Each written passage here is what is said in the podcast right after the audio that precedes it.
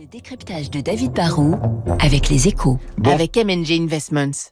Et si vos investissements avaient un impact positif sur la société de demain? Bonjour David. Bonjour Renaud. La plus grande concession Ferrari au monde vient d'ouvrir et bizarrement, elle se trouve à Paris. Ouais, ben on n'est plus très loin du sujet impôt, effectivement. Bon, la France n'est pas et est de loin le plus grand marché au monde pour Ferrari, mais c'est pourtant ici, hein, tout au bout du 17e arrondissement, juste de l'autre côté du, du périphérique, que vient d'ouvrir ce qui en fait n'est ni un garage ni même un showroom. hein. Dans le monde du luxe, on dirait que c'est c'est un flagship, un temple à la gloire d'une marque, et cette marque, c'est Ferrari. hein. Dans ce qui a été dans le passé un gigantesque parking sur cinq étages et autant de demi-niveaux, bah vous avez aujourd'hui un espace avec euh, quelques dizaines de Ferrari d'occasion, ce qui est pratique hein, si vous avez besoin rapidement d'un bolide.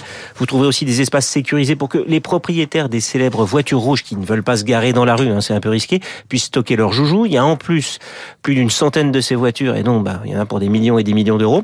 Vous avez un club avec son salon, son bar, sa cuisine et bien sûr un atelier où vous pourrez commander et personnaliser en direct avec euh, Maranello, l'usine, hein, en visioconférence votre future voiture au cheval cabré.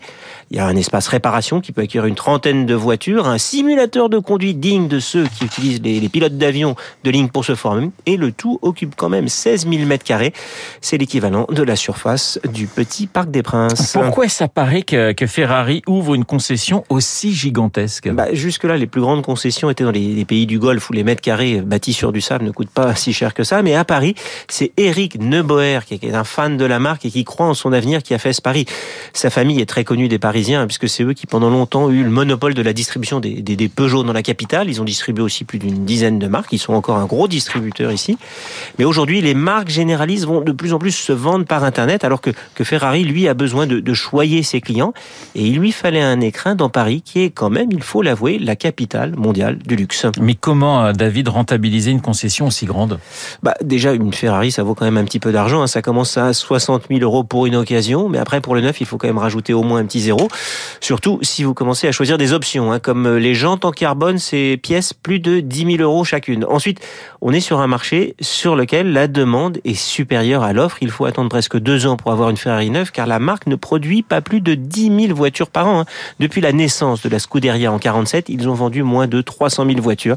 Bah, c'est ce que Porsche vend tous les ans. Du coup, il y a un vrai marché de l'occasion et on ne jette jamais une Ferrari. On l'entretient, on la répare et on le fait où? On le fait chez Neubauer qui a l'exclusivité sur une bonne partie de la France depuis euh, 2020, je crois, 2010 pardon.